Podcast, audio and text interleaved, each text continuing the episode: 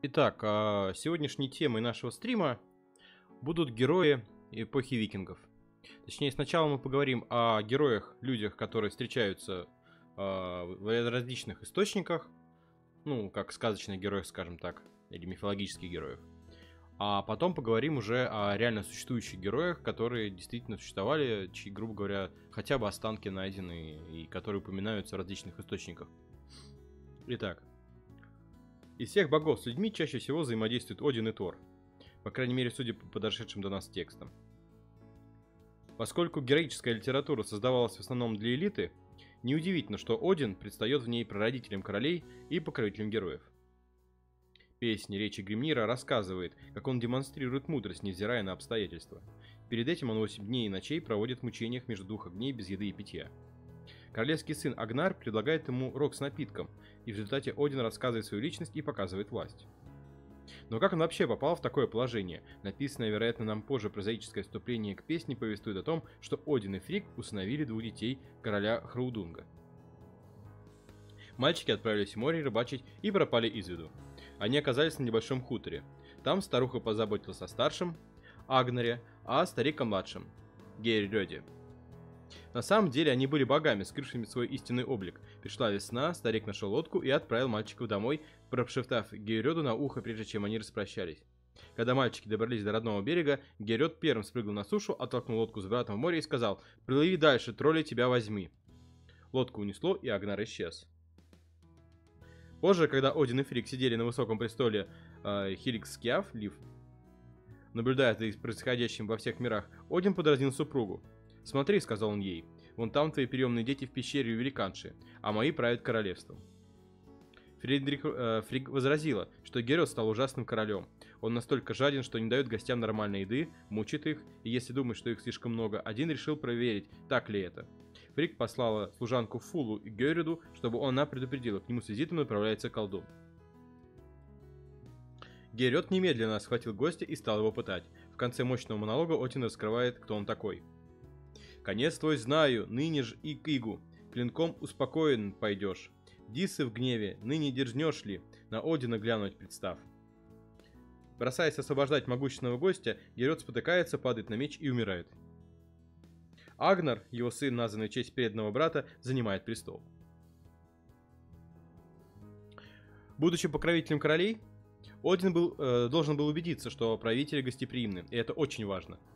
Но его роль в этом коротком повествовании рассказывает его ключевыми элементами. В обретении власти могут быть обман и способность быстро принимать решения – Хотя автор прозаического вступления настаивает, что обвинения против Герет была, были необоснованы и жестокое наказание от бога стало результатом клеветы Фрик, Герет пытает гостя, и неважно, колдун он или нет.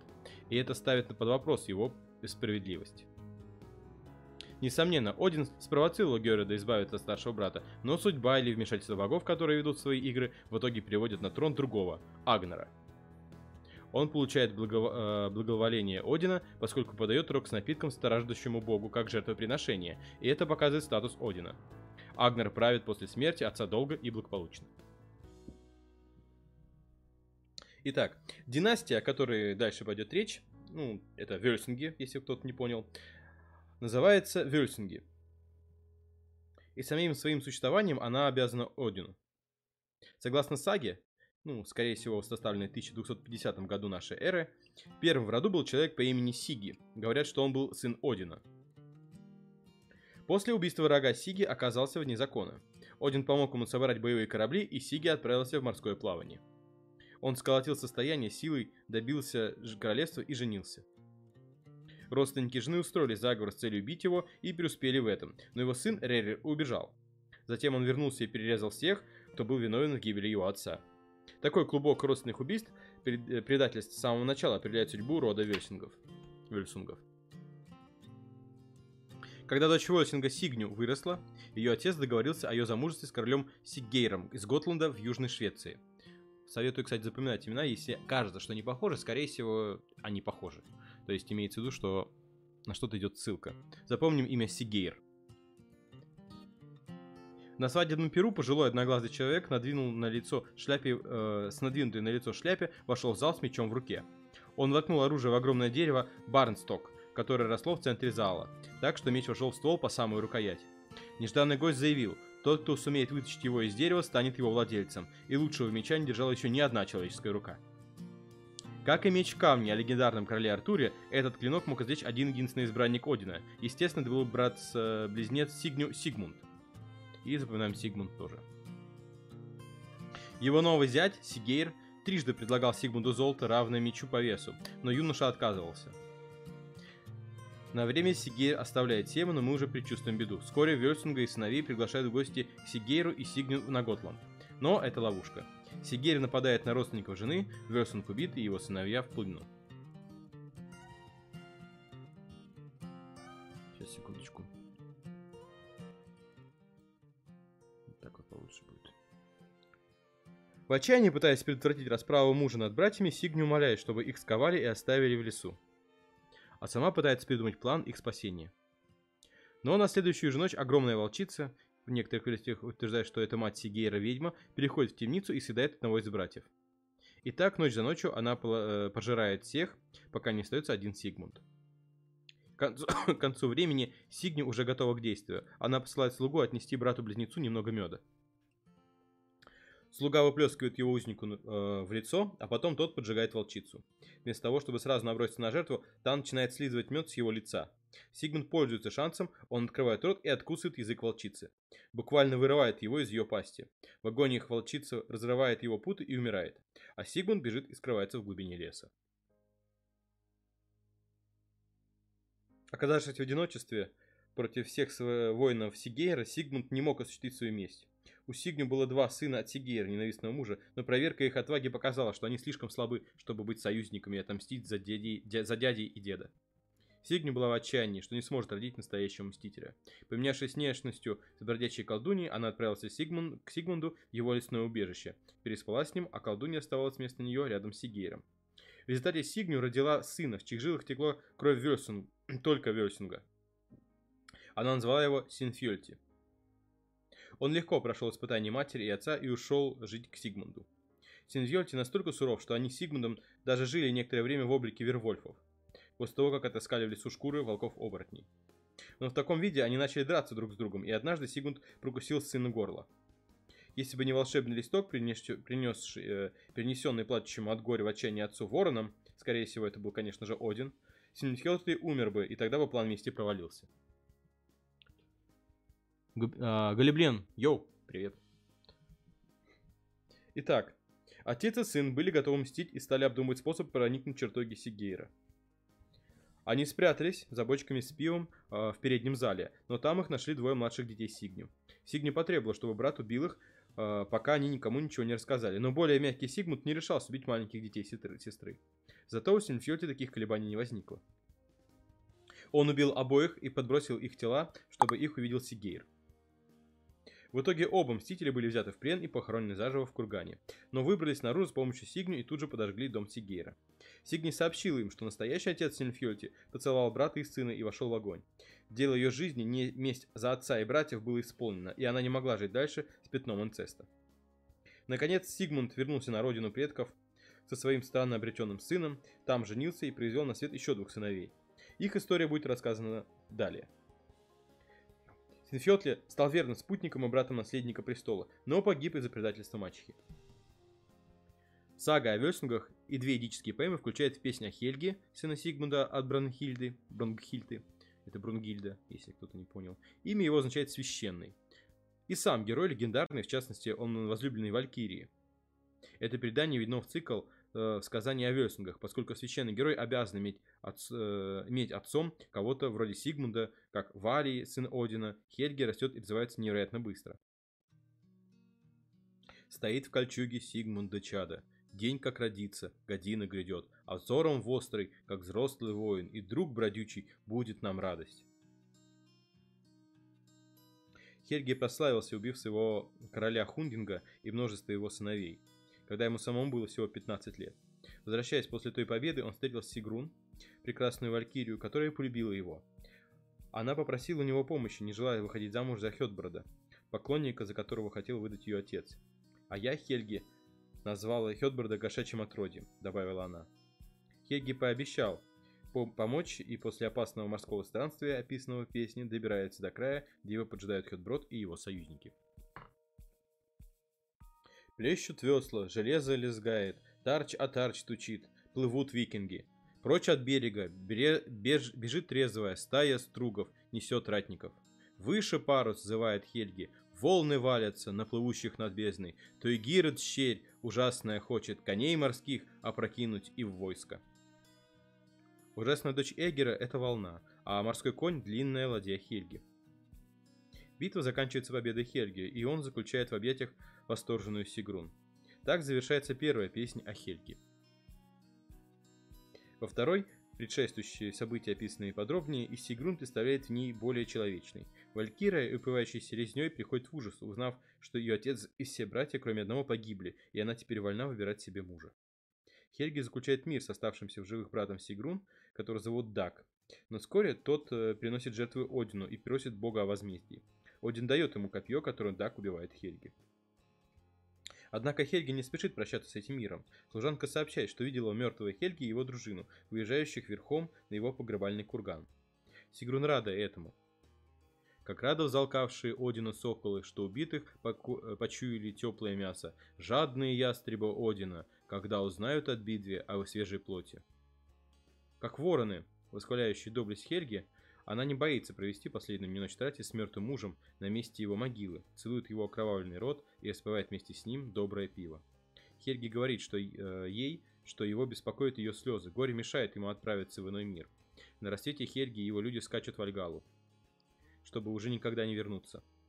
Сигрун понимает, что надо отпустить мужа, но вскоре умирает от горя и печали.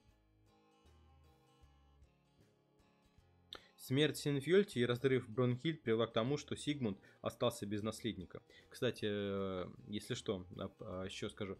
Тот список э, литературы, который я кидал, а вот этот миф, который я читаю, он представлен немножко по-другому. Там события представлены в другой последовательности, и герои, которые описаны здесь, которых я сейчас рассказываю, немножко по-другому ведут себя.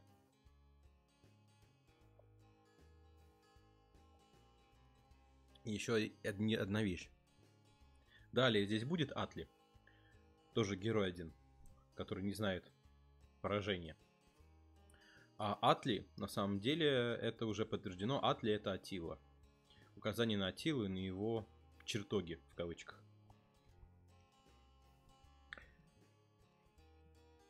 Смерть Синфьюэльти и разрыв Спронхильд привели к тому, что Сигмунд остался без наследника – он был уже в летах, когда попросил руки Херсит, Хердис, дочери короля Эйлими.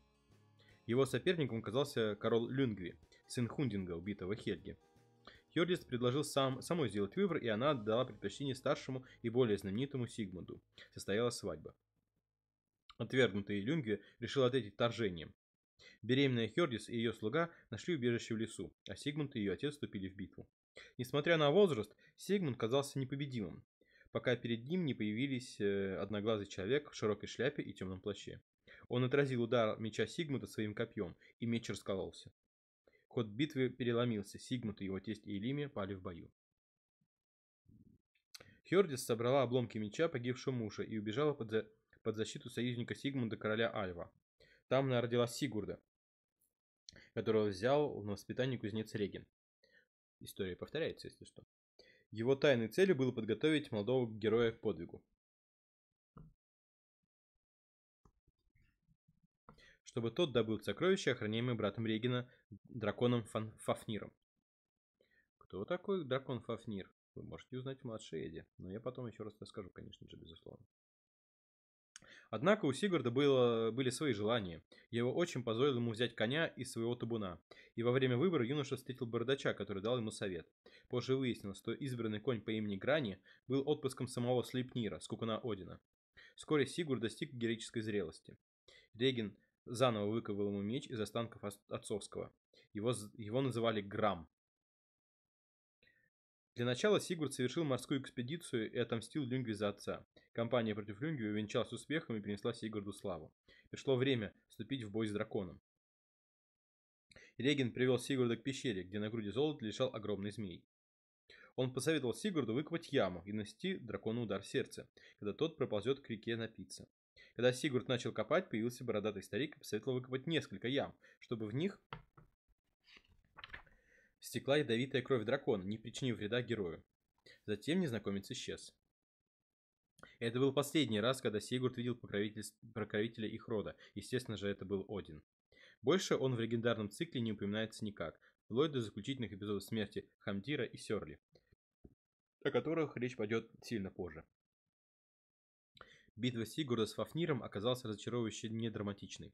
Уловка с ямами сработала, и умирающий дракон изрек пророчество. «Мой брат принесет тебе смерть, как и мне». Также он поделился с молодым героем мудростью.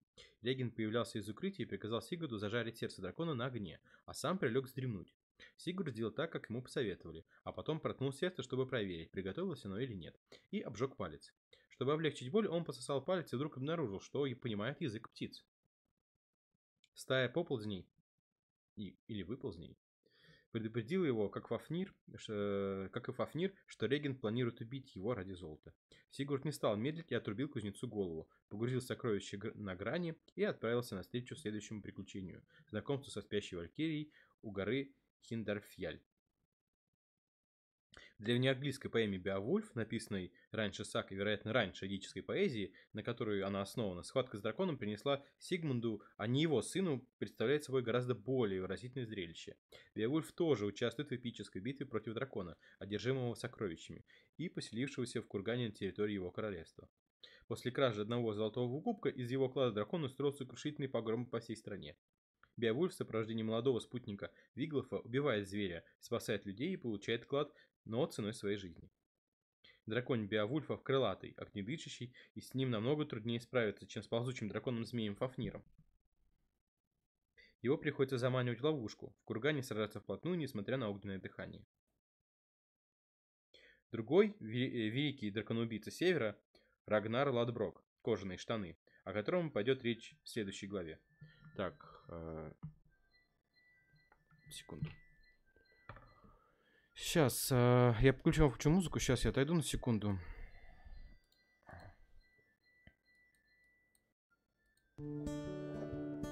Вернусь через минутку.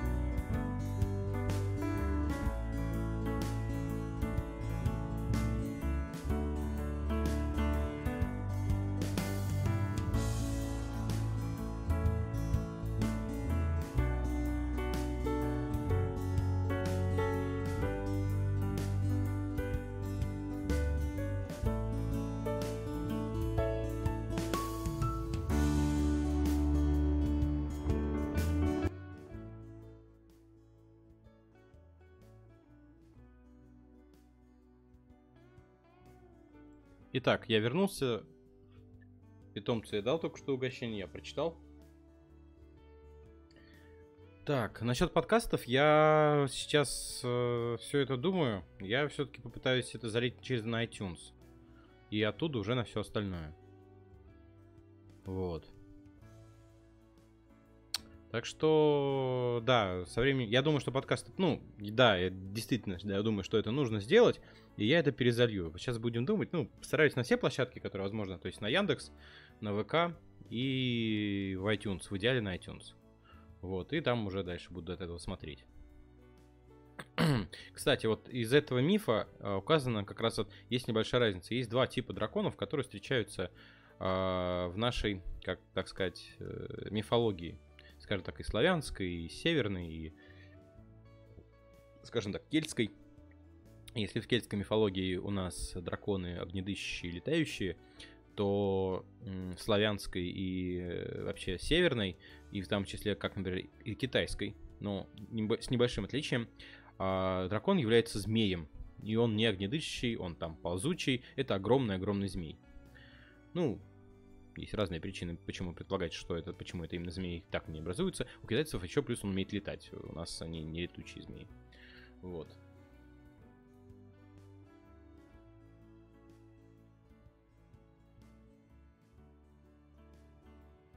Итак, а, продолжаем. Извините за то, что пришлось прерваться. Вот. Итак, другой великий дракон-убийца севера это Рагнал Эрлатброк «Кожаные штаны». О нем речь пойдет след... ну, на следующем... Далее, далее. Используя против чудовища хитрость, он выжил и получил возможность самостоятельно рассказать свою историю.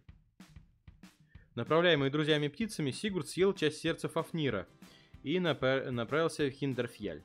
Там, в окружении стены и щитов, прямо в доспехах спала Валькирия. Сейчас, секунду. Надо все-таки сделать потише. Слишком веселая музыка.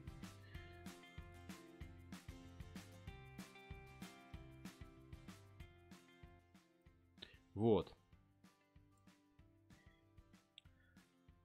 Почему она там лежала? Она не подчинилась приказу Одина и даровала более красивому молодому королевичу, а не его старшему сопернику, и за это была наказана.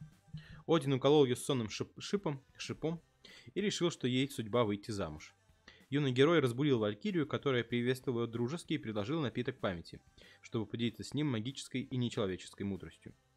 Скандинавская традиция здесь усложняется. Эдическая поэзия называет э, Валькирию э, сиг Сигрдривой, то есть приносящая победу, а после ее советов отсутствует часть рукописи.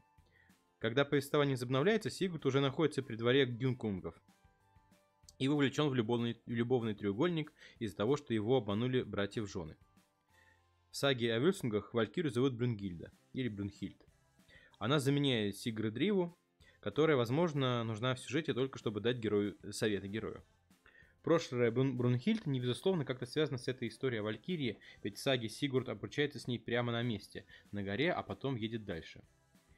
Теперь, по крайней мере, в саге молодой герой оставляет мир эпоса и оказывается в мире придворного рыцарского романа.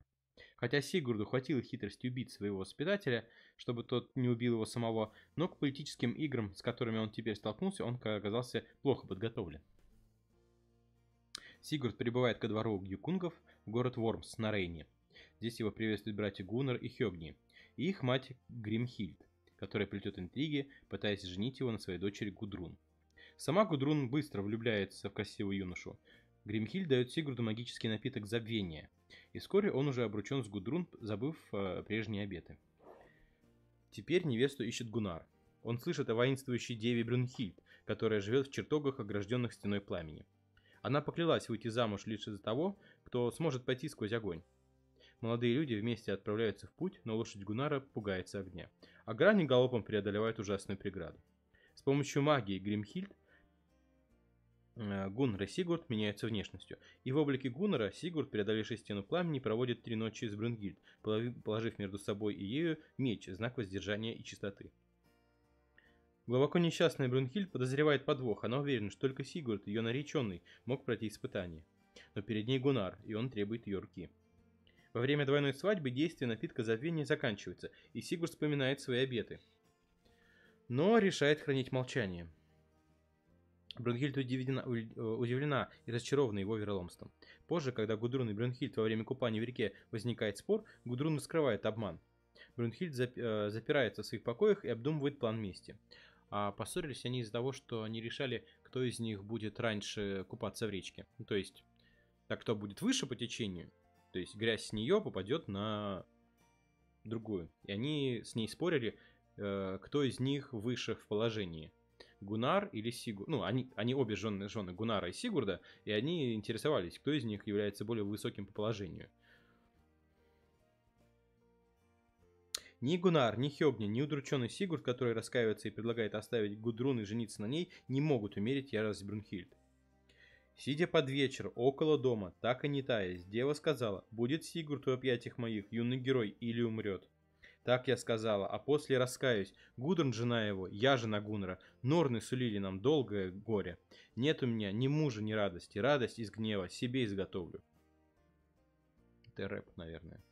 В ведической поэзии рассказано и о других дел, э, деталях обстоятельств, вероятно, соответствующих утраченному фрагменту Большого Сказания.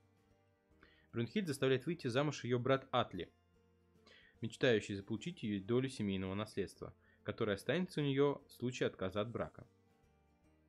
Брюнхильд сама придумывает испытание огненной стеной и дает клятву выйти замуж только за того, кто сумеет его преодолеть. В разговоре с Гунаром она упоминает Сигурда как своего первого мужчину. Вероятно, это подразумевает первое обручение, но не только – в одной из версий э, этой э, поэм у пары есть дочь. Гунар делает вывод, что Сигурд солгал ему о непорочности ночей, проведенных рядом с Брюнгильд, за стеной пламени. Он не хочет потерять ни Брюнхильд, ни ее сокровища, но она не желает дальше больше жить с ним. Его брат Хёгни от всей души сожалеет, что все они когда-то встретили Брюнхильд, а сама Брюнхильд хочет видеть Сигурда мертвым. Распри вскоре достигает критической точки. Гунар и Хёгни дали Сигурду такие мощные клятвы, что боятся нарушить их. Они предпочитают напоить магическим эликсиром своего младшего брата э, Гуттерма, который клятвами не связан, и отправляют его убить Сигурда.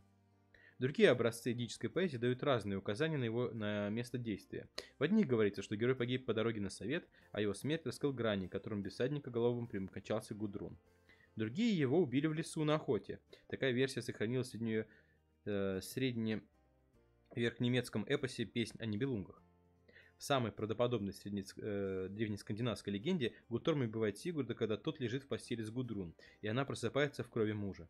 Гудрун так потрясена, что сначала даже не может плакать, пока сестра не показывает ей труп мужа. Гнев Брюнхильд не проходит, она проклинает, проклинает даже женщину, которая утешала Гудрун. Та ищет убежище в Дании, вдали от бурных последствий смерти Сигурда. Месть для нее невозможна. Убить братьев, виновных в гибели мужа, значит уничтожить свою кровь, и это не даст удовлетворения. Да и кто решится на такую месть? Сейчас, секундочку, подождите.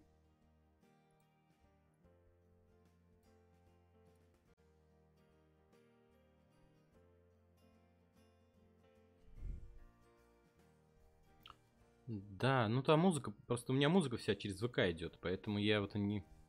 Ладно, хрен бы с ней. С музыкой. Закрыл. Итак. Понятно, понятно, окей. Брюнхильд вскоре осознает, что спровоцировав смерть Сигурда, она потеряла смысл жизни. Кстати, если что, а, есть предыдущий стрим, он а, о династии мировингов. Точнее, там о двух гарных девчинах, так скажем которые между собой начали устраивали, так, устроили кровавую резню. Э, в итоге там полегло такое количество народу, что просто ужас. Так вот, э, э, скажем так, веселое соревнование между Гудрун и Брунгильдой, это очень сильно смахивает на как раз суще... действительно существовавшие события, как раз не, о, не мировингов, а каролингов, первых каролингов.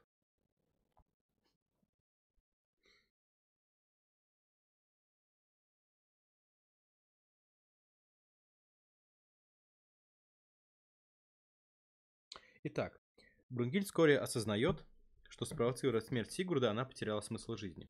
Она восходит на погребальный костер и готовится умереть, произнося длинное пророчество о, сум... о сумрачном будущем гюкунгов.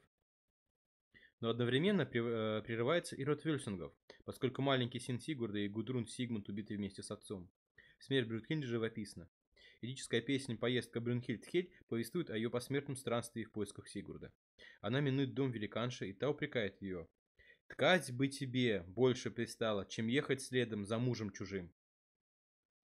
Брюнхильд э, называет великаншу глупой бабой и пускается в самооправдание. Бьюки сыны меня заставляли жить без любви и обеты нарушить. Она воссоединяется со своим возлюбленным Сигурдом, чтобы уже никогда с ним не расставаться. Итак, у нас теперь веселая история брата Брунгильды, Атли, и прекрасной дамы Гудрун, так скажем. Брюнхильд не могла простить Дьюкунгов и свою неразумную прежнюю любовь, но покинула мир в золотом сиянии славы. Бедный Гудрун, которая выдала тайну мужа и запустила цепь бед, предстояло еще пройти свой путь. Несмотря на мрачные пророчества Брюнхильд перед смертью, семья Гудрун вскоре стала строить новые планы и искала, за кого бы выдать ее замуж. Ее новым супругом стал Атли. Еще раз указываю, это исторический Атила, настоящая личность, и это вождь гунов. И, как он, бич божий. Брат Брюнхильд, недовольный тем, что гюкунги обошлись с его сестрой, Гудрун должна была стать чем, чем-то вроде компенсации. Одна женщина взамен другой. И опять есть разные версии дальнейшей истории. В одной говорится, что сначала супруги поладили. Они любовно обнялись перед лицом знати. Другой, что они сразу обменялись взаимными упреками и обвинениями, выясняя, на ком больше вины, и тут же начиная новый чудовищный виток семейной войны. У Атли и Гудрун родились два сына, но вождь Гунов был намерен захватить сокровища, принадлежавшие бывшему мужу его жены – которые остались у ее братьев. Он послал дружелюбное приглашение Гунару и Хьогни, и те, вопреки достижениям Гудрун, которая заподозрила предательство и обман, принял его. В одной песне говорится, братьям дум... говорится, братья думали, что Атли не желает им добра, но сочли трусостью отказаться от приглашения. Другой посланник открывает им заговор, когда они уже прибыли в дом Катли. Братья отчаянно сражаются, но попадают в плен. Гунар отказывается раскрыть местонахождение клада, пока не увидит сердце Хёгни, вырванное из груди. После попытки подменить его сердцем раба, Атли приказывает убить Хёгни. «Смехом Хёгни смерть твою встретил, дал тебе сердце живому и сечь». Теперь Гунар уверен, что секрет умрет вместе с ним. Его бросают в змеиную яму, где он играет, змеями на ар... играет змеем на арфе. И только удар в сердце положил конец его страданиям. Дома Гудурн обдумывала чудовищную месть для мужа. Когда он вернулся от змеиной ямы, она спокойно приветствовала его, подала питье и закуски. Ему и другим гунам. Все они пили пиво. И только потом она сообщила, чем они подкрепились. С медом ты съел сердце сыновей, кровавое мясо. Меч раздражающий, перевари теперь трупную пищу, что съедено с пивом, и после извергни. Гудрун убила и расчленила сыновей и накормила Атли их мясом. В поэме события быстро движутся к финалу. Она убивает пьяного мужа в постели, поджигает его дом и уходит на берег моря, где хочет утопиться. Но волны выносят ее назад в страну короля Йоннакра, где ее ждет третий брак. В другом же предании о тех же событиях Гудун э, разыгрывает представление, зовет сыновей и говорит им «От старости вас спасти я хочу». Мальчики спокойно принимают свою судьбу, предупреждая мать. Кто тебе запретит зарезать детей? Но ненадолго, с местью натешишься. Убийство детей, жуткая трапеза их отца, яркая демонстрация отказа от продолжения рода, частью которого была сама Гудрун. В дальнейшей части цикла, сказаний о верстунгах и гюкунгах, иззывает тему э, пренебрежения женщинами. Они становятся бессловесными вещами в сделках своих родичей во имя политических выгод и приобретения союзников, лишенные права высказать свое мнение и проявить чувства. Итак, Последний этап жизни Гудрун связан с ее браком королем с Йонокром, которого она вновь, от которого она вновь родила двоих сыновей. И снова ее ждала трагедия. У Гудрун и Сигурда была дочь. Насколько можно понять, ее звали Сванхильд, или Дочь мне была детей дороже всех. Ярко сияла Сванхильд в палате, как солнечный луч, сияет и блещет. Сванхильд отдала, отдали в жены королю готов э, Йормунрёку. Сын Йормунрёка от предыдущего брака Рандвер прибыл забрать свою будущую мачеху, близкую ему по возрасту, и сопроводить домой. По дороге они подружились. Мы не знаем, влюбились они друг в друга, как Тристан и Изольда, чья история приходит в Скандинавию в начале 13 века, или эти обвинения безосновательны. Однако Юрманрёк был убежден, что его честь запятнана. Он повесил сына и приказал разорвать молодую жену на части, привязав к коням. С эшафота Рандвер послал отцу его, его ястреба с вырванными перьями. И Херманрёк понял, что это значит. Он сам сделал себя увечным, казнив единственного наследника. Но озарение пришло слишком поздно. Юношу уже повесили. Для Гудрона это были жестокие новости. А любимой дочери Сванхиль, та погибла чудовищной, жестокой смертью, и мать должна была отомстить Ермунрёку. Она призвала сыновей Хамтира и Сёрли и в слезах поручила им отомстить за сестру юноши, юноши. Напасть на нее Мандрёк в замке готовы, по сути, означ... напасть на него было означало, по сути, самоубийство. И они напомнили матери, когда она сравнила их отвагу с мужеством своих братьев не в пользу сыновей. чем обернулся прежний круг мести. Неужели она хочет повторения? Стоит ли мстить за сестру, как она мстила за брата? Вопрос повис в воздухе. Убийство женщин в скандинавских легендах было редкостью, и моральная сторона вопроса не обсуждалась. История сохранилась в двух песнях. В одной сыновья отправляются исполнять поручения, оставляя мать горевать о них, как о других потерянных родственников. Гудрун складывает огромный погребальный костер из дубовых стволов. Она готова покинуть этот мир и соединиться с возлюбленным Сигурдом. «Серого Сигурд, коня седлай, пусть быстро, как он сюда прибежит», — призывает она. В другой версии Хамдир и Сёрли уезжают в ярости, подгоняемые матерью, жаждущей мести за Сванхильд. По пути из отцовских владений они встречают своего сводного брата, который загадками говорит им о возможной помощи, как одна нога помогает другой. Этот брат по, по, по отцу Эрб предлагает братьям свою дружину, сравнивая себя с их разными частями единого тела. Но два брата сознательно отказываются э, понимать его и убивают его. Вопреки ожиданиям, они проникают в чертоги Германлёк и застают его одного, отрезают ему кисти и ступни и сразу бросают их в огонь очага. Но король успевает закричать и вызвать дружину, который дает совет побить э, братьев камнями. Он догадывается, что они магически защищены от удара клинками. И воины исполняют приказ. В саге о Версингах совет побить братьев камнями дает одноглазый старик, внезапно появляющийся в комнате. Только теперь братья понимают, как безумно поступили, отвергнув и убив Эрпа. Голова бы скатилась, будь Эрб живых. Они умирают, хвалят друг друга за, за отвагу и сравнивая себя с орлами, птицами битвы, пирующими над телами убитых. Последний виток резни и мести завершен. Больше нет ни гюкунгов, ни версунгов. Длинный цикл сказаний о версунгах и гюкунгах известен сейчас более, э, больше других скандинавских преданий. Он заметно повлиял на героические легенды Севера, и благодаря операм Рихарда Вагнера эпической поэме Уильяма Морриса «История о Сигурде Волсунге и падении Нибелунгов», опубликованной в 1876 году, год премьеры Вагнеровского кольца Нибелунгов в Байройте, стал частью современной культуры. Однако есть немало других историй о героях Скандинавии, чей моральный облик создается немало трудностей для повествования.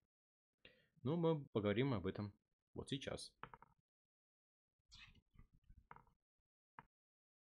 А, если что, а, те упоминающиеся Нибелунги, кольцо Нибелунгов, это кольцо гномов, которое мы говорили на предыдущем стриме, это кольцо, которое позволяло делать новые кольца, которое притягивало к себе золото.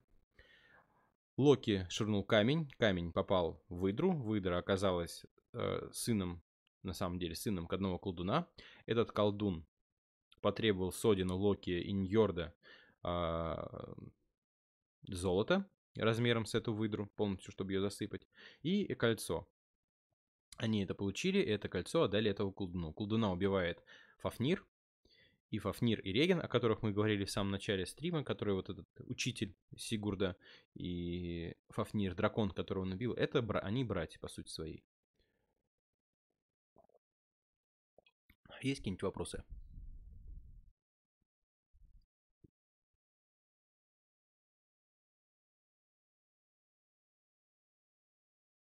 А, нет, не с книги, это скорее с этих, как он называется-то, с лекций.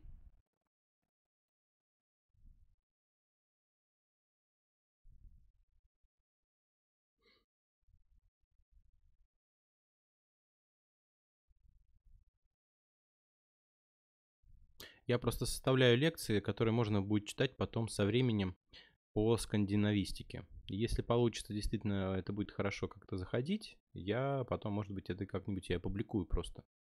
Чтобы можно было использовать это как учебник, ну, такой корот, краткий словарь, точнее, краткое описание скандинавского эпоса.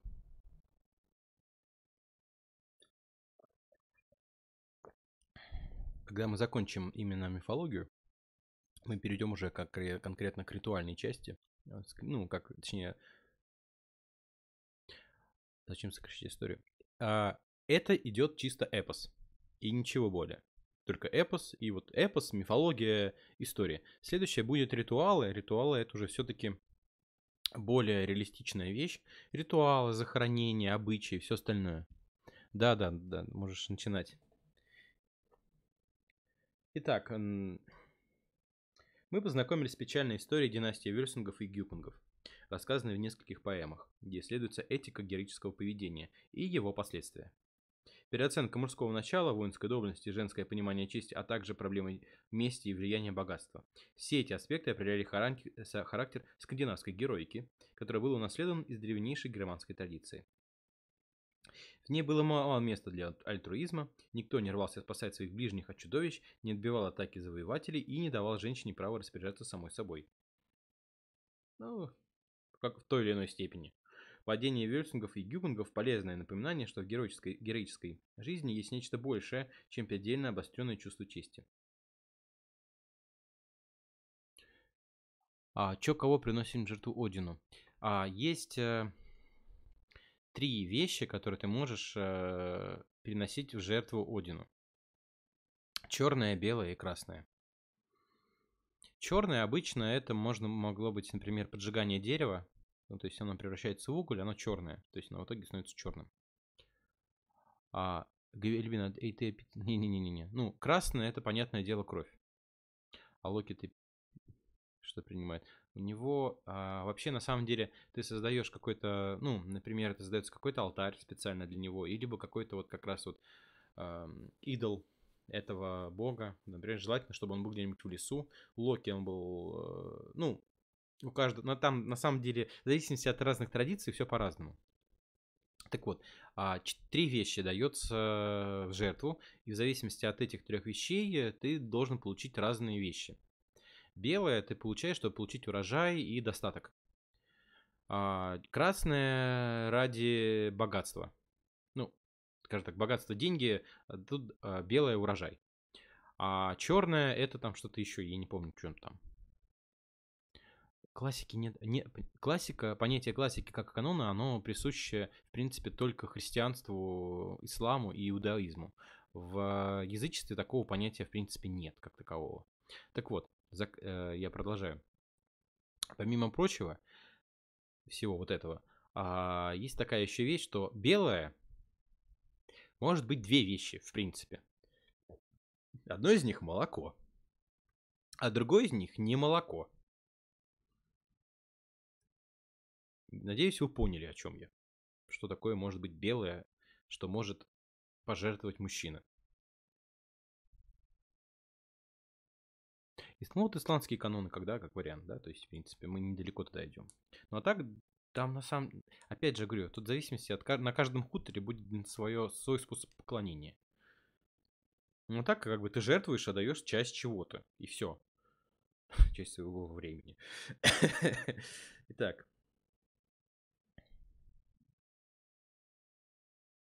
Да, да. Но единственный что момент, то, что ты должен это приносить жертву на алтарь. Смотри, а... Ну, молока, да. А другого нет, наверное. Литр... Нет, литра будет слишком много. Нет, слишком много. Ну вот, в общем, фишка в том, то, что, да, по сути,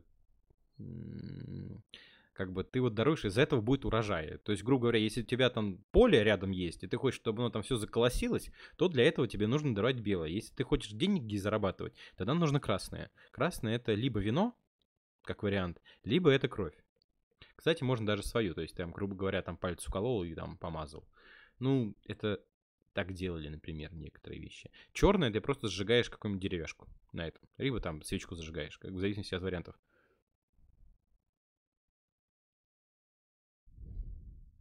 Просто если тогда тебя увезут не в, не в СИЗО, тебя увезут тогда в дурку, если честно, если честно говорить. Это будет сложно объяснить, еще раз говорю. Некоторые просто в лес для этого уходят, где их никто не видит. Ну, как бы, с точки зрения именно славянской э, мифологии, то там все немножко по-другому должно происходить. Но принцип тот же. Но есть просто у болгар тоже, у них, скажем так, леса как такового нету. А, ну да. А, у болгара, например, есть другой момент, что они не дают никакие жертвы лесу. Ленок Мол, теперь фолловер. Спасибо за фолловинг. А, просто фишка в том... Тебе нужно еще юридическое образование. Ну, может быть, наверное, но куда уж больше. Да, да, да. Ну, конечно. Не, просто фишка в другом, то что а, если вообще мы будем говорить о, немножко о славянской мифологии, то у нас тут и присутствуют хтонические существа. Тут нету на самом то, что были принесены, созданы Перун, Дождьбог, а, Чернобог и все остальные, это, скажем так, достаточно позднее появление. Изначально у славян были более хтонические существа. Это было море, река, поле, лес, небо и земля. И в основном э, приносились жертвы реке, лесу и полю. Даже небо не, не так сильно переносилось, то есть Перун был не настолько развит. То есть был только, гру, грубо говоря, какой-то Велес э, и все остальное. И жертва в лесу была то, что ты собирался делать с алтарем. Вот. А у болгар, у тех же самых, например, лес был не так э, важен, у них важнее было гораздо поле, ну, там вообще юго-восточных, да, юго-восточных славян. И у них было развлечение, скажем так, не в лес, а в землю. Ну, там дырку делаешь и... Люди по-разному сходят с ума, я так скажу просто. Итак, Старкаду досталось тяжелое наследство. Его дед был великан, который похитил себе в жены принцессу. Так что если отец Торверк родился больше и сильнее, чем обычные люди, Торверк бежал с Унной, дочерью Ярла Холла из Северной Норвегии, поскольку родня была против их союза. Братья Унны преследовали беглецов до, острова, до, до острова, на котором те поселились и сожгли дом хозяев. Каким-то чудом маленький Старкат уцелел в бойне, э, войне в, в, а, в бойне, в бойне и попал на воспитание королю Харальду Вагне на юге Норвегии. Потом Харальда убил король Хордоланда, район современного Бергена, и трехлетнего Старкада установил человек по составным именем Хросхарса Грани, или Грани Конский Волос. Им напоминает о коне Сигурда. Э, девять лет спустя сын Харальда Викар явился отомстить за отца и нашел Старкада в Хрос... Э, Хосхарс Грани. Юный Старкад оказался болезненным поедателем углей. Но зато он был, ну, то есть у него была проблема с животом, и ему приходилось есть угри. Уголек кушать активированный. Но зато он был крупный, темнолицый, и к 12 годам у него уже росла борода. Слишком много угля ел. Викар дал Старкаду оружие и взял его на свой корабль, чтобы вместе отправиться на поиски убийц Харальда. Король Хорланд, э, Хордоланда и его воины сражались на совесть, но сводные братья победили их. Старкад при этом был тяжело ранен. Он, противник Старкада, поразил меня больно, острым мечом по щиту, срезал шлем с моей головы, раскроил мне череп, челюсть мне рассек до задних зубов и сокрушил левую ключицу. Однако он выжил и следующие 15 лет был ближайшим другом и правой рукой Викара в мирное военное время. Ничто не вечно, и в один из набегов Викар решил направиться в Хордоланд на битву. Корабли попали в полосу встречных ветров, и когда бросили деревянные щепки, чтобы узнать э, волю богов, стало ясно, что Один требует жертвы. Кого-то надо было повесить. Поразительно, но жребий, жребий пал на короля Викара. Все затихли и решили собраться на следующий день, чтобы обсудить, что делать. Посреди ночи в лагере появился никто иной, как Хросхарс Грани. Он торопливо разбудил своего воспитанника Старкада и увез его на э, весельной лодке на небольшой лесистый остров. Там на поляне по кругу стояли 12 сидений. 11 был, были заняты. 11 были заняты, и Хросграни сел на последнее свободное. Собравшиеся приветствовали его как Одина, и он объявил, что они призваны, чтобы определить судьбу Старкада. Тор, один из членов Совета, скверно относился к Старкаду. Девушка, бежавшая с дедом героя, ранее отвергла ухаживание Тора и предпочла этого великанам. И мы знаем, что бог и без этого не любил великанов. Он заявил, что у Старкада не должно было быть потомков. Один играл роль доброй феи крестной, предложив, чтобы взамен Старкад проложил три обыч... э, прожил три обычных человеческих жизни. И в каждой из них он совершит подлый поступок, мрачно заявил Тор. Спор богов продолжался, когда Один пообещал, что его воспитанник получит прекрасную одежду и оружие, и множество сокровищ, победы в битвах и поэтический дар, и за это будет увенчан славой. Тор парировал, у Старкада не будет ни дома, ни земли, он никогда не извлечет выгоды из своих сокровищ, и в каждой битве его будут ранить. Он не сможет запоминать сочиненные им стихи. Знать станет прочитать его, а простые люди боятся и ненавидеть. Совет богов утвердил такую судьбу Старкаду, и его отвезли назад в лагерь. Хрос Разгани попросил у него вознаграждение за ночную работу, и Старкад согласился, что это справедливо. «Отдай мне короля», — заявил старик, передавая ему копье, обернувшееся стеблетом тростника. На следующий день на совете Старкат предложил план. Они должны принести псевдо-жертву. Он выбрал дерево с низко расположенными ветвями, под которыми был пень. Убили теленка, а петлю подвесили его внутренности. Викар согласился, что опасности не будет, если он встанет на пень, а ему на шею подобно э, свободно положит веревку, привязанную к одной из нижних ветвей. Так он встал, а Старкат ударил его стеблем тростника, который держал в руке, сказав «Теперь я отдаю тебя Одину». Но едва тростник коснулся Викара, петля затянулась на шее короля, Ветвь резко поднялась, а пень ушел из-под его ног и откатился в сторону. Безобидная тростинка превратилась в копье. Пронзенный повешенный викар умер, как жертва Одину. Еще один герой вступил в Альгалу, но Старкада отправили в изгнание. Этот поступок считается первым злодейством Старкада, но без сомнения, потому что в его роду были великаны, родился с четвертым дополнительными руками. Тор оторвал их, и Старкад стал проходить на обычного человека.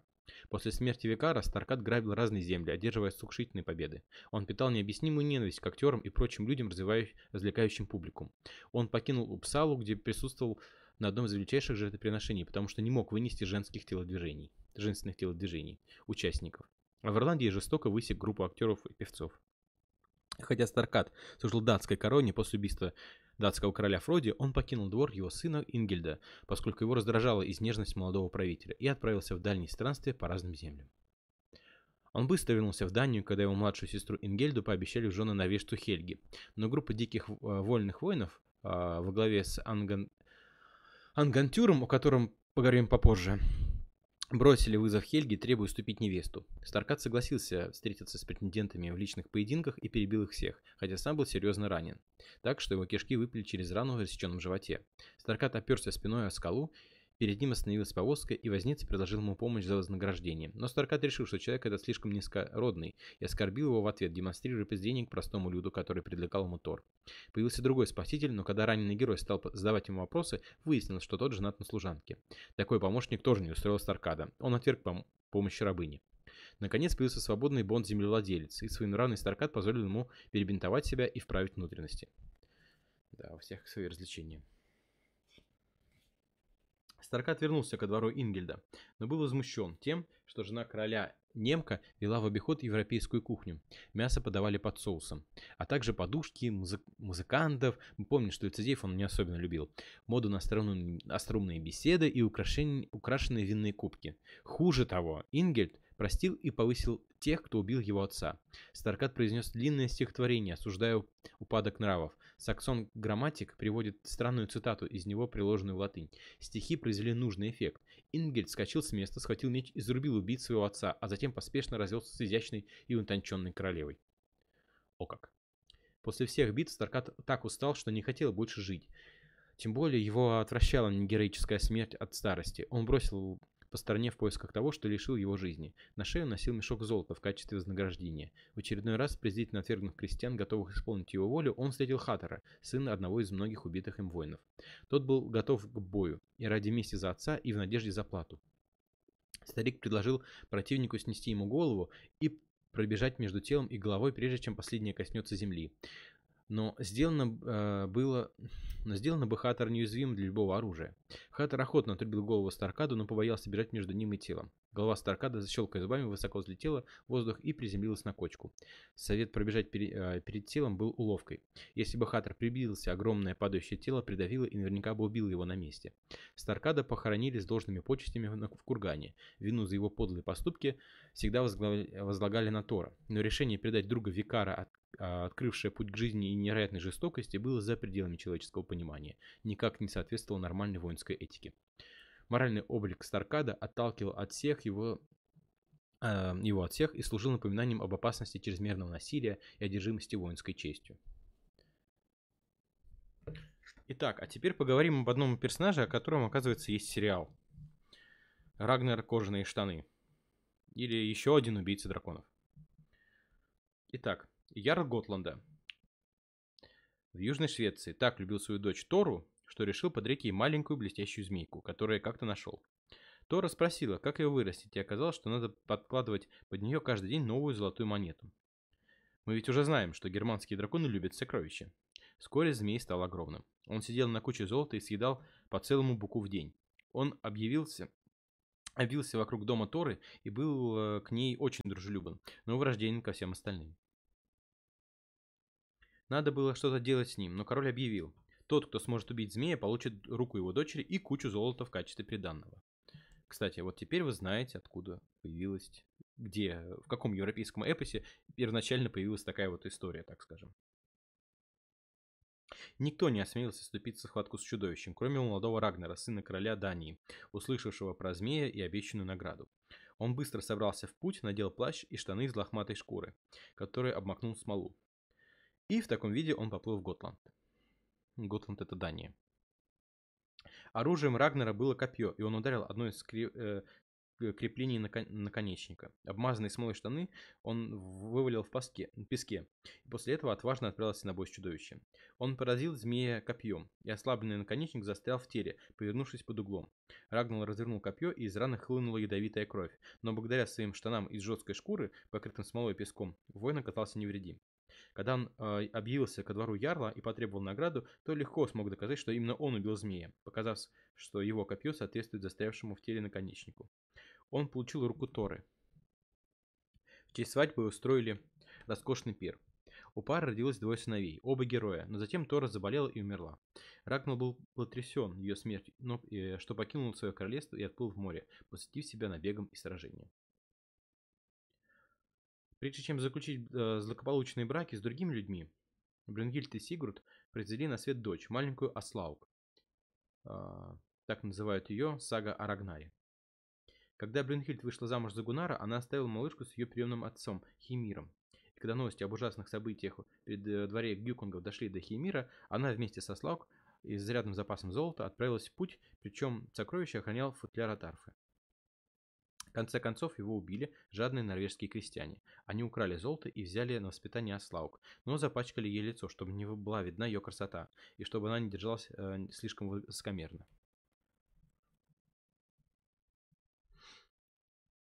Я бы на самом деле показал некоторые... Ну, ладно, не важно. Выросла, и тут появился корабль Рагнара, которого уже звали Лотброк, кожаные штаны. Команда хотела пополнить припасы, несмотря на чумазый вид Аслаук. Приезжие заметили, что она хороша, и сообщили об этом Рагнару. Он послал за ней и приказал явиться к нему, выполнив условия загадки. Заметьте, он дал ей как она должна выполнить определенные условия, чтобы прийти к нему. Умная Слог поняла, что к ней появился шанс сбежать от жестоких приемных родителей и выполнила задание. Король тут же предложил ей стать ее его женой и сдержать слово. В свадебную ночь Аслак очень серьезно попросил мужа подождать три ночи с любовными утехами, поскольку приметы указывают, что именно тогда она сможет правильно зачать. Но Рагнар пренебрег ее словам, и в результате их первый сын Ивар родился с хрящами вместо костей. Ужас. Он не смог самостоятельно стоять или ходить и стал известен под прозвищем Иван Бескостный. После этого Рагнар стал внимательнее к советам жены, и вскоре она родила ему здоровых, крепких сыновей. Как думаете, кто-нибудь знает загадку Рагнара?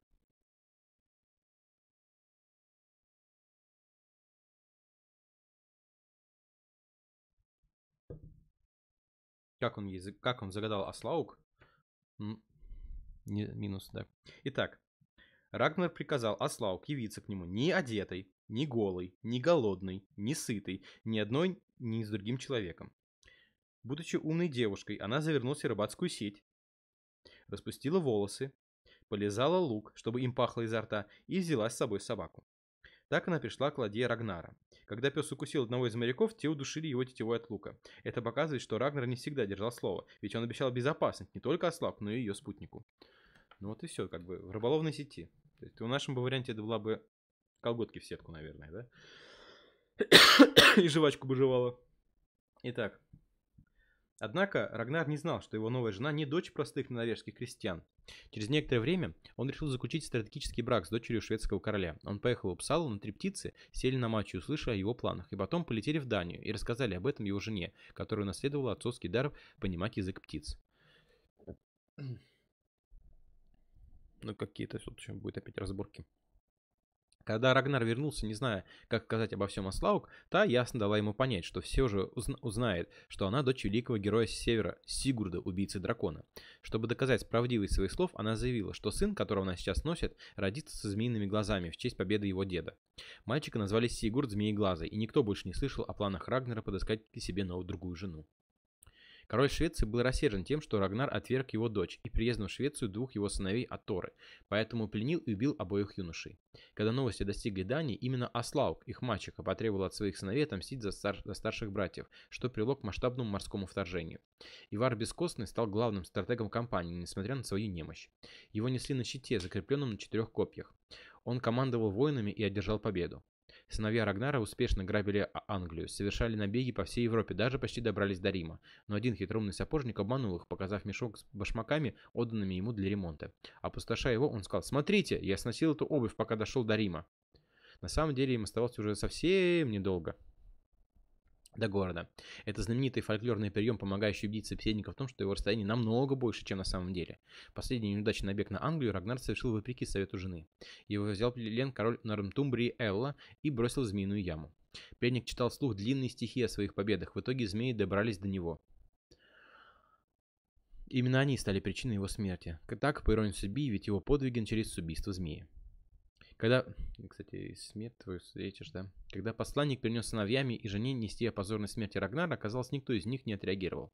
Только один из сыновей, игравший в шахматы, с такой силой жал фигуру, что из-под его ногтей потекла кровь.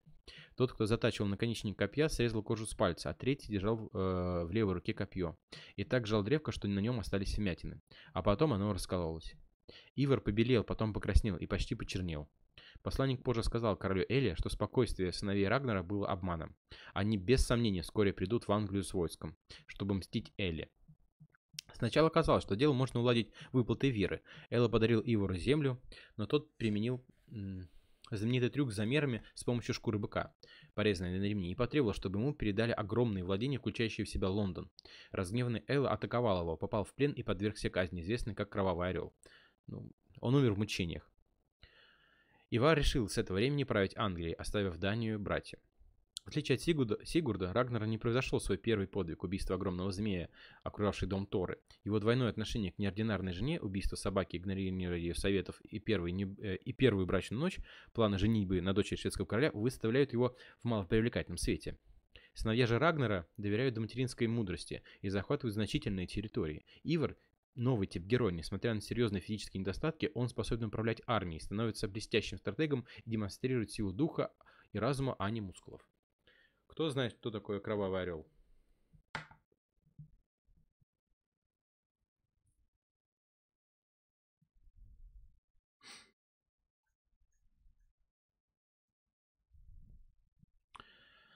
Я так понимаю, опять минусы, да, будут? Сериал не смотрел. А, так, вот я просто скажу одну вещь. А, упоминание, то, что вот этот Кровавого Орла, оно есть э, в песне, но однако оно никогда не было задокументировано. То есть документально его никогда не, ну, не встречали, и нету ни одной книжки, которая приписывает, книги, записи, где-то, которая приписывает убить человека с помощью кровавого орла. Это есть только в песнях. Возможно, это на самом деле никогда не существовало. Но это легендарный вид казни, применявшийся к особым врагам. Убийца отсекал ребра на спине от позвоночника, вытаскивал наружу легкие жертвы и расправлял их так, чтобы они формами напоминали крылья. Это считалось жертвой Одину. Не, э, сомнительно, что такая казнь когда-либо применялась на практике. Судя по всему, предание о ней возникло на основании неправильно понятого отрывка стиха, в котором орел, птица битвы, вцеплялся когтями в спину Эллы, терзая его тело. Говорят, что могучный ярл Аркнейских островов Торов Эйнар таким способом убил сына короля Харальда э, Прекрасноволосого. Но в целом есть два упоминания Кровавого Орла в древней скандинавской традиции. В песнях. Не в документальных этих. Документальные записи были. Итак. Еще одна замечательная фигура. Это человек по имени Кетель. По прозвищу Лосось. Он жил с родителями на острове Хравниста, это современное рамство в Норвегии, и был типичный проблемный ребенок, поедатель углей. От него не было никакого проку дома, он часто перебирался с отцом, Харнбьорном полутролем. Но внезапно деда дела пошли на лад. Однажды, слоняясь по северной части острова, он наткнулся на летающего дракона, дышащего огнем и пускающего искры из глаз. Это уже, значит, встреча, с англичанами уже было. Кетель обычно рыбачил в этих местах и сразу подумал, что никогда не видел такой странной рыбы. Когда дракон напал на него, юноша отважно забил его топором пополам, а затем сказал отцу, что убил необычайно крупного лосося. Отсюда и прозвище. Китель покончил с несколькими великанами-людоедами, напавшими на жителей Хравнисты, а дальнейшем его приключения связаны с северными районами Норвегии. Зиму он провел с великаном Бруни и завел роман с его дочерью Хравнхильд. В результате родился мальчик, Крим Мохнатые щеки. Хальберн оказался, отказался принять Хранхильд как невестку, обзывал ее троллихой. Очень грубо для мужчины, которого все звали полутролль. А Хранхильд покинула остров, оставив ребенка. С помощью лапландской магии Кетель раздобыл волшебные стрелы и отличный меч у брата Бруни. Он стал знаменитым убийцей троллей и отважно сражался с злобными викингами, нападавшими на Хравнисту, но также и не забыл возлюбленную великанжу, и когда женился на обычной женщине, назвал ее Хранхильд. После смерти Кетеля делам в Хравнисте заправлял его сын Грим. Он собирался жениться на дочери могущественного вождя, но вдруг за 7 дней до свадьбы она исчезла. Все приметы указывали на участие мачехи девушки, уроженки крайнего севера. Ее, естественно, подозревали в особых магических знаниях. Грим отправился на север, победил несколько троллей и великанов. Серьезно раненый, он неохотно принял помощь чудовищно уродливой троллихи. Она попросила оплату за исцеление его поцелуй, а в итоге и любовные утехи. Грим уступил, а проснувшись утром обнаружил, что Тролиха освободился от заклятия и стал его любимой Лафтеной, пропавшей невестой. Пара поженилась и призвала на свет сына Одду Стрелу. Оду наследовал волшебные стрелы деда. Его жизнь была долгой и полной приключений. В юности бродячая пророчица предрекла ему, что, что как бы далеко он не странствовал за свои 300 лет жизни, умрет от головы своего коня Факси. Вот это надо запомнить. Од. Запомнили. Од стрела. От и его приемный брат поехали верхом в пустынную долину, выкопали яму и заживо похоронили несчастное животное. От отправился на подвиги, сражался с викингами, славянами, получал от ирландской принцессы волшебную кольчугу, сделал ее, которая сделала его неуязвимым, обратился в христианство, одержал победу пред Самсея против 12 братьев-берсерков с Галяемым Ангатюром. Наконец Од решил посетить... А, ну еще он, короче, побывал в, этом, в Стамбуле. Или Царьграде. Наконец Од решил посетить место своей юности и пришел к кургану, где захоронил своего коня. Поверх его виднелась голова животного. Череп еще был обтянут кожей. Уверенный, что предсказание уже точно не сбудется, Од проткнул голову коня копьем и поднял из черепа, вып... из черепа выползла гадюка и укусила Ода в, ступ... Отда в ступню. Нога раздулась и починела до бедра, и он понял, что дни его сочтены. Воины Ода отнесли его на берег моря, где он прочел длинное стихотворение, вспоминая многие свои славные деяния. Когда он умер, тело его сожгли в ладье. Однако род мужа их равниста не пресекся. Франхильд, дочь Кетеля, стала породительницей многих знаменитых людей, включая сланских поселенцев, которые позже рассказывали предания о своих предках. Ну вы поняли, кто такой Од, да? Я надеюсь. Обратившийся в христианство, который своего коня убил, потом конь ему отомстил, господа, дамы.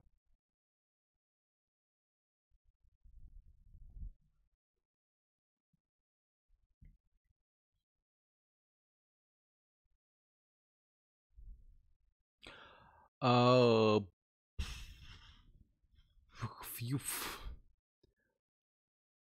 Очень близко. Нет, не Вова Красное Солнышко. Но я надеюсь, ты прикалываешься, да?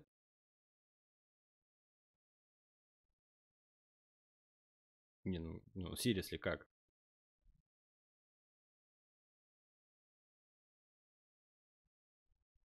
Ну, это вещь Олег. Нет, это вещь Олег. Как ныне избирается вещи Олег отмстить неразумным хазарам их воина Нивы за какой-то там набег. Да, Олежа вещей, да. Это Од и Олег, это одно и то же имя, если что. На секунду.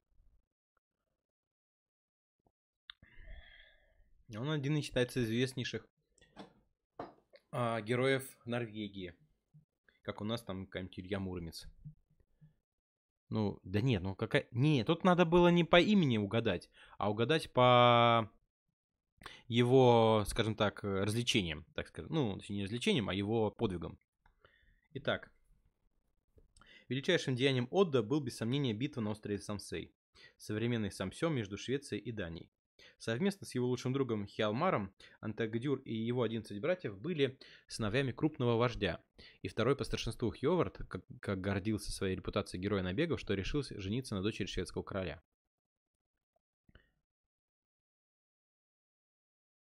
Олег не был царем, он был, он не был, рус- он не был русским царем. И даже славянским князем он не был. Он был только помощник э, этого Святослава.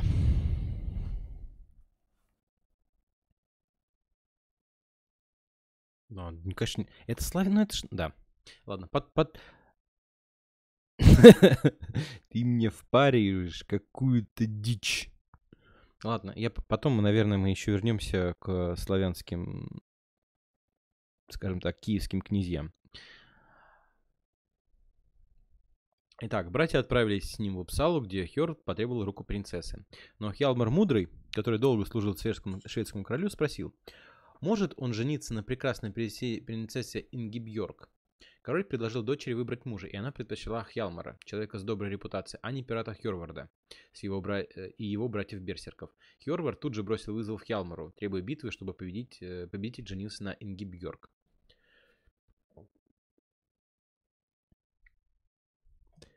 Я его знать должен. Я знаю только еврейскую историю. А вы из Израиля, что ли? Э, Почему именно еврейскую? Как-то странно это. Именно только вот это. Потому что выбор только на этом остановился.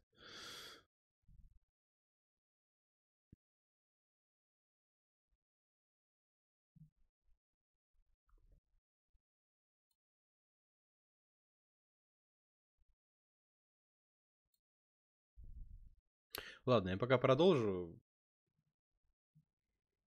Итак.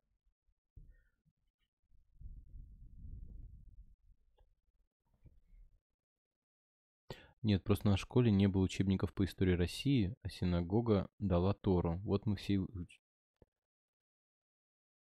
Чё? А, Что? Простите. Ладно, потом мне в Телеграме расскажешь, потому что я что-то вообще немножко охренел, знаешь, как бы от этого. Ладно. Или ра- распиши, потому что я что-то...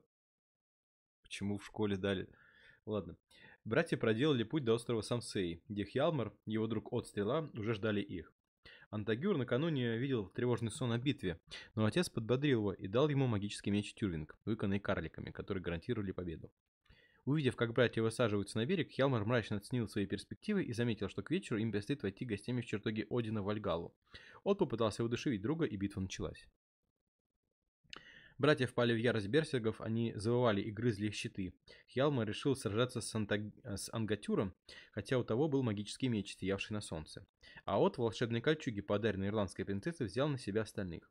От зарубил 11 братьев, а когда хотел присоединиться к Хьялмару, понял, тот уже убил Анг- Ангантюра. Но сам получил 16 ран и умирает. Хьялмар сетовал на судьбу, пожалел, сожалел, что он владел пяти, э, что он владелец пяти поместий в Швеции, теперь при смерти на острове Самсей. Никогда больше не услышать, не услышать ему прекрасного пения женщины Псалы, не обнять Инги Бьорк. Он надал Оду кольцо, чтобы тот отвез его принцессе и рассказал, как героически погиб ее избранник. В заключ- заключительных стихах Ялмар принимает судьбу. Так. Ворон летит с востока, с высокого древа, летит за ним, орел следом.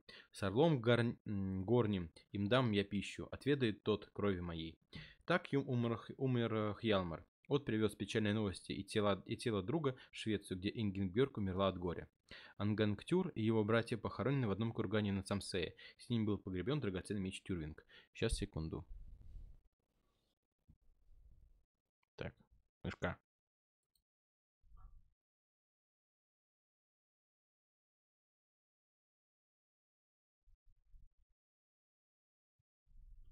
Окей, я посмотрю. Это чуть попозже, ладно? Честно. Давайте закончим. Нам тут осталось совсем чуточек. Так, у Ангангтюра родилась дочь, родившаяся уже, э, родившаяся уже после смерти. Ее звали Хервер. Хервер. Она выросла храброй девочкой, отказывалась шить и прясть, предпочитала игры с мечом и копьем. Дед попытался призвать ее к порядку, но она убегала в лес или собирала компанию и грабила людей. Молодец. После нескольких безуспешных попыток оскорбить ее, когда ей говорили, что, видимо, отец ее был худ- худородным, и Хервер выяснила правду об отце. Ей рассказала о нем мать. Когда Хервер отказался от женской одежды и присоединился к отряду викингов, с которым отплыл на Самсей. Несмотря на предостережение, что остров место негостеприимное, Хервер Одна высадилась на его берегу и отправилась к кургану. Там она взывала к духу отца и дядей, дядей, называя их по именам, требуя, чтобы Ангангтюр передал ей знаменитый меч. Внезапно э, курган открылся, и из него вырвалось волшебное пламя, и в проеме появились мертвецы. Они сказали Антоновка. Нет, это... Нет, нет, нет. Сначала ан, э, Анган, Ангантюр отказывался отдавать ей меч, затем предупредил, что на нем лежит проклятие. Потомки э, Хервер перережет им друг друга, но в конце неохотно уступил. «Прощай, моя дочь. Дал бы тебе немедля дюжину жизни. Поверь, коли сможешь вы выносливость силу хорошее все, что Ангрима сыны, готы, по тебе оставили». Хервер не подходила ни на большинство мужчин, ни на женщин. Приняв меч из рук мертвеца, она триумфально вернулась на корабль, продолжила путь викинга и участвуя в набегах по Балтике. В итоге она вышла замуж и родила двоих сыновей. Одного она назвала Ангантюром, честь отца, другого Хейдреком. Как и было сказано, Хейдрик убил брата и отправился в изгнание, а мать дала ему меч Тюринг в качестве прощального удара. Хейдрик был хитрым и скорым на решение, но делал зла не меньше, чем добра. Он женился на дочери императора Константинополя и свою дочь назвал Хервер. Ну, господи.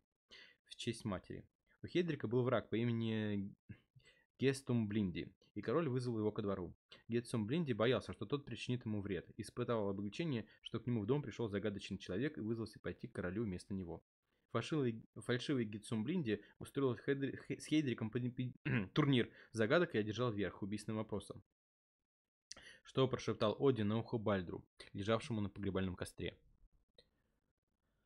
Тут Хедрик понял, что перед ним сам бог, вытащил Тюринг и ринулся на него. Но Один обернулся соколом, успев проклясть Хейдрика. Он примет смерть от руки последнего раба. Тюрвинг срезал концы хвостовых перьев сокола, поэтому соколы короткохвостые. Но бог благополучно улетел. А вскоре Хейдрика бесчестно зарезал в постели группу рабов. Это были свободнорожденные, захваченные в плен и порабощенные во время экспедиции на Британские острова. Окончание саги посвящено роли Тюрвинга в судьбе династии и включает в себя описание знаменитой битвы между готами и гунами, в которой два сына Хейдрика сражались в разных сторонах. Один убил другого проклятым мечом. Вот. На самом деле, если кто-нибудь читал рассказы различные Толкина, которые не только касаются «Властелина колец», «Хоббита» и «Сильмариллиона», то, кстати, эти все эти вещи можете у него встретить. Итак, мы узнали о роли Фрей и Хиндьявлинг давниш, давным-давно, я не помню уже, на 3, 3 стрима или 4 стрима назад, безостановочной битве, которая продлится до Рагнарёка. Началась она так.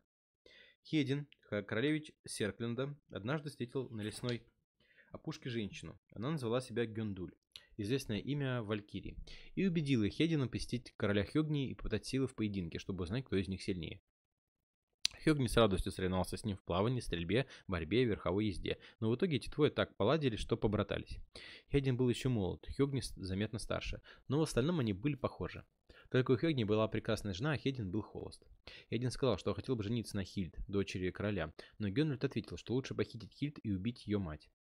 Тогда у Хёгни не будет королевы, а Хедин будет э, докажет свою ловкость и силу, позабыв клятвы. Хедин сделал, как советовала загадочная женщина.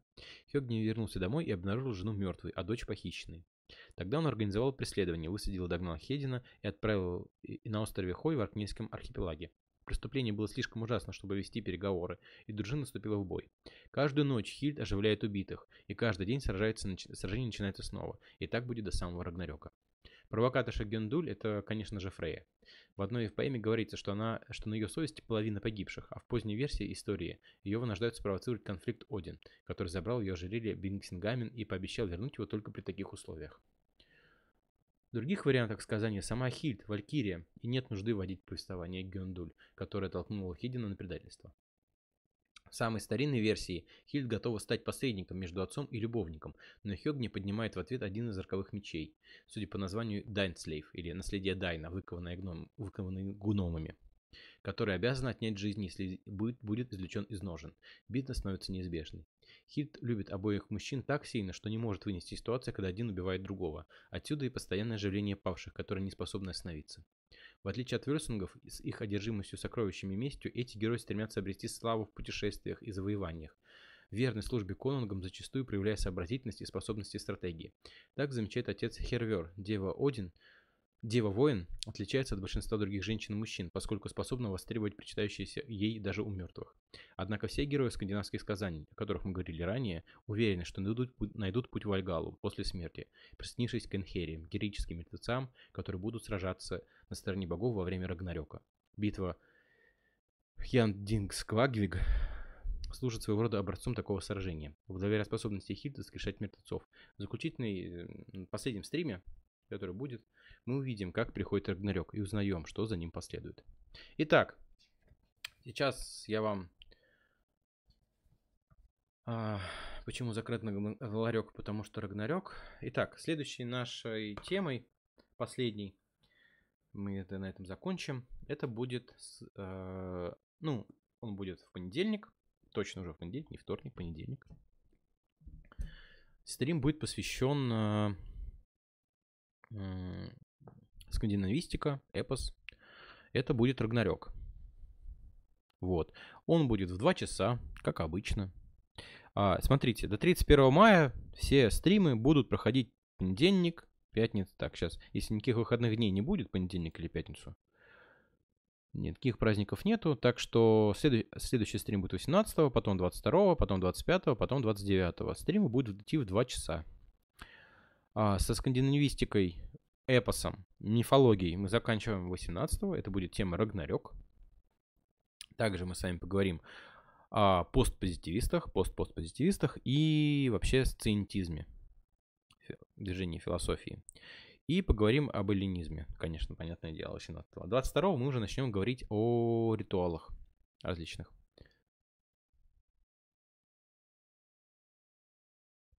А ты заливаешь на YouTube прям как видос с нашими комментами? Да, которые с левой стороны. То есть не как э, я читаю в Твиче, да, у меня отдельное окношко, окошко с комментариями. Нет, это у меня слева. Вот это что вот есть, вот эти все эти, эти я заливаю на YouTube так. Да. Так, я открывать его.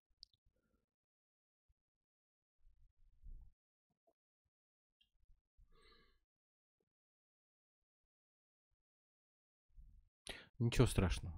Ничего. Это, знаешь, это, знаешь, чтобы дослушать им о том, как ты будешь дрочить на алтаре Локи, они должны просмотреть несколько э, этих, как его называется, несколько видео, чтобы понять хотя бы о чем речь,